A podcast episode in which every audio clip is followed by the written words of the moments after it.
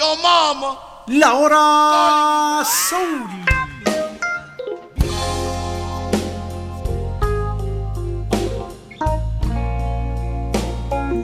El blues inglés. El blues inglés tiene su origen en uno de los más influyentes músicos llamado John Mayall. Nació en 1933. Yo me he tomado la libertad de llamarle a su grupo la Escuela del Blues y del Rock inglés. John Mayall, un hombre que desde muy temprana edad sintió la atracción por los discos de vinil que traían los marineros que salían y llegaban a los puertos de Inglaterra con las novedades musicales de lo que pasaba al otro lado del mar. Para 1955 John Mayall ya estaba pensando en hacer un grupo influenciado por toda la música que había escuchado en los discos de vinil. Para 1955 formó su primer grupo que sería como la base principal de lo que posteriormente se convertiría en The Blues Breakers. The Blues Breakers es la escuela británica del blues. De ahí salieron Eric Clapton, Peter Green y Mick Taylor. Eso fue como la universidad de la cual saldrían posteriormente otras bandas como Fleetwood Mac y Cream con Eric Clapton. The Blues Breakers se convirtió como en una franquicia musical que a través de los años cambió una, otra y otra vez a diferentes músicos porque la, el deseo principal de John Mayall es la experimentación, el poder compartir el escenario, la música y el feeling con diferentes músicos. Es un hombre que tiene una vasta experiencia y ha incursionado en el rhythm and blues, en el blues, en el jazz, en el jazz acústico y sobre todo también en rock. Las grabaciones del grupo comenzaron a partir de los años 60, donde logran éxito mediano con algunos discos y algunas producciones abriéndose campo en un emergente mercado luchando con las grandes bandas que habían establecido un estilo musical totalmente diferente. El blues el rhythm and blues, el incipiente rock, era algo totalmente extraño al gran público en aquellos días. Sin embargo, eh, May logra impactar el mercado con su primer larga duración, o uno de los primeros, que se llamó The Blues Breakers. En la portada aparecía Clapton leyendo la revista cómica Vino. Por eso los conocedores y coleccionistas han dado en llamar a ese primer disco de John Mayall and the Blues Breakers como el disco del vino. Después de haber tenido un buen éxito, Eric Clapton decide irse en una aventura personal con, con Jack Bruce y Ginger Baker, que venían de agrupaciones de jazz. Baker era un destacado baterista en la onda del jazz en Londres y Jack Bruce también tenía un nombre propio. Eran todos músicos jóvenes y Clapton les propone hacer lo que se llamaría The Cream. Para muchos especialistas, la primera gran banda de rock inglés.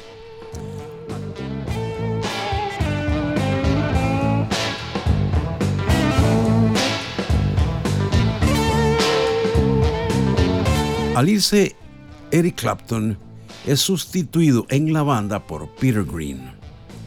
Peter Green es un guitarrista que salió también poco después para formar otro grupo, Fleetwood Mac. Cuando Peter Green se va del grupo, en un concierto, en un compromiso que tenía, aparece un joven guitarrista llamado Mick Taylor.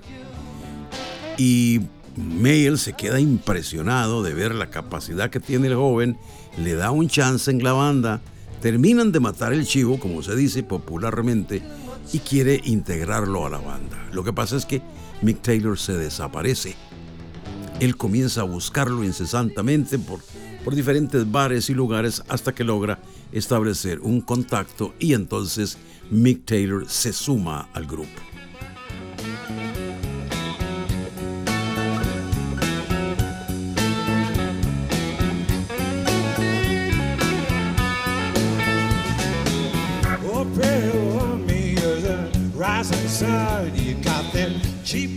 Con Mick Taylor en la guitarra, The Blues Breakers graban dos de sus más icónicos discos de larga duración. Uno de los más icónicos discos de la música psicodélica, Bear Wires, algo de pieza de colección para aquellos amantes de la música y también un disco que se ha convertido en pieza de colección y actualmente conseguir el vinil es sumamente difícil, además de caro. Al muy poco tiempo de estar con John Mayall, los Rolling Stones contactan a Mick Taylor. Brian Jones había muerto y los Stones andaban buscando guitarrista. Nuevamente los Blues Breakers se quedan sin su guitarrista principal. Quizás sea esta la razón principal por la que en determinado momento John Mayall toma la decisión de seguir grabando y presentándose única y exclusivamente bajo su propio nombre, alternando presentaciones con diferentes versiones del grupo The Blues Breakers. A partir de ahí comienza una serie de cambios, cambiándose inclusive físicamente a vivir a Estados Unidos y caer en California, donde en los años 70 estaba toda la revolución musical del rock y comienzan a surgir nuevas agrupaciones con la dirección de John Mayall con diferentes tendencias en rock, en blues, en jazz, en rhythm and blues.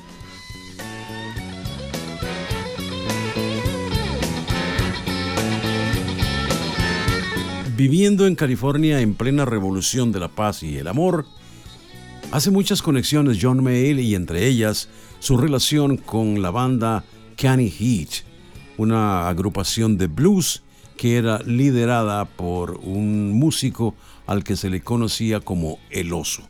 Era el cantante y líder del grupo. En el grupo existía también un baterista mexicano llamado Fito de la Parra.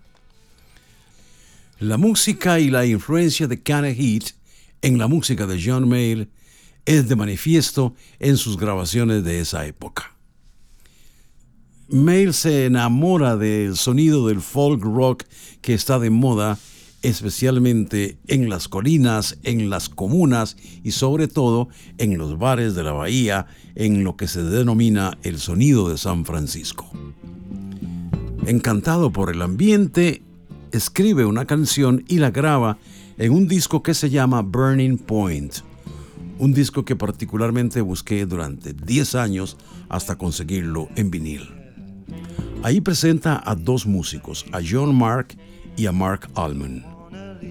De ese disco salen grandes canciones para coleccionistas, Room to Move, pero la más famosa, la más popular y la que denomina el sonido de esa época de los Blues Breakers, o más bien de John Mayall, es California. Una canción, un tipo de música para coleccionistas. Ahí se manifiestan los dos músicos, Mark Almond y John Mark. Al punto que una vez que se separan de John Mayall, hacen una carrera totalmente aparte bajo el nombre de Mark and Almond.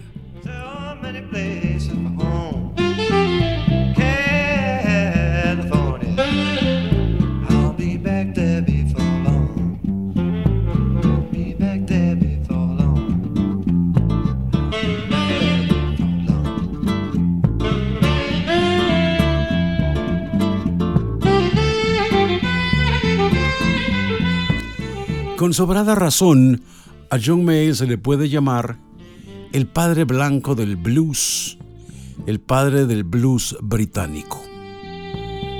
Su ventaja en relación a los grupos de los años 60 es justamente su edad. Para 1950, cuando la explosión del rock and roll se da en el mundo, especialmente en Estados Unidos e Inglaterra, ya Mayall era un hombre maduro musicalmente hablando y sus canciones y su sonido eran bastante definidos, apegados al jazz. Es decir, que en buenos términos de los críticos, él no se contaminó con ese rock and roll, pero sí abrió los ojos y vio la oportunidad de la fusión, dándole oportunidad a jóvenes talentos que posteriormente se proyectarían como grandes líderes de las bandas. Tal es el caso de Clapton, que de ahí sale para formar Cream. Igualmente Mick Taylor con los Rolling Stones, Peter Green con Fleetwood Mac, entre los más importantes y principales nombres surgidos o egresados de esa escuela de John Mayer. En los 60 y 50 habían temas que eran tabú, eran prohibido tocarlos porque la, la sociedad no estaba para recibirlos. En esa época sus canciones tocaban cosas como eh, la familia, las drogas, el sexo, la naturaleza, la represión policial, derechos civiles. Todo ese tipo de cosas las tocaba en sus canciones. Ya había pasado por toda la protesta que se dio después en Estados Unidos con los derechos civiles en los años 70 con Luther King. Ya Mail había tocado eso en Inglaterra y no había tenido gran trascendencia porque él estaba ubicado o lo tenían ubicado en el movimiento underground.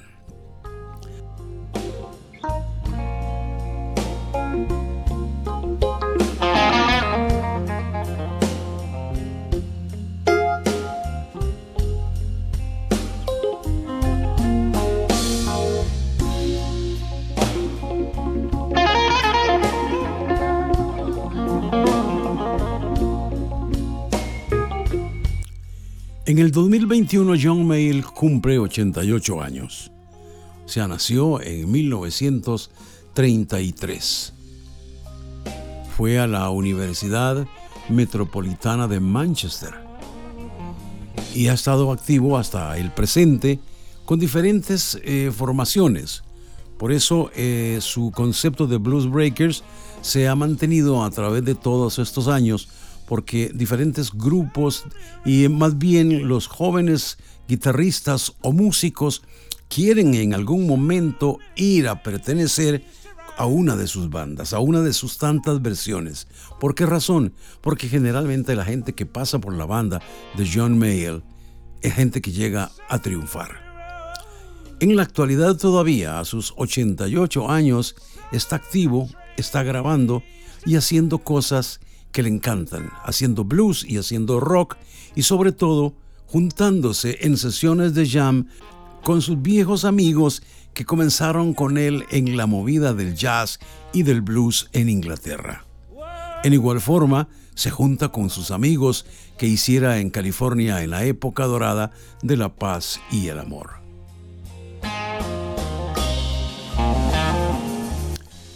Su discografía para el 2021 incluye 20 discos grabados en vivo y 39 discos grabados en estudio. Con sobrada razón se le puede llamar a John Mayall el padre blanco del blues.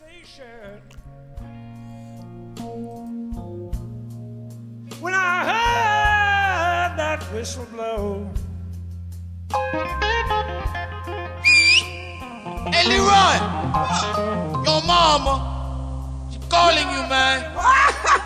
La hora Soul tenía que terminar así. Oh, I feel good. Hasta la próxima en otro paseo por el lado oscuro con música de La hora Soul. Good.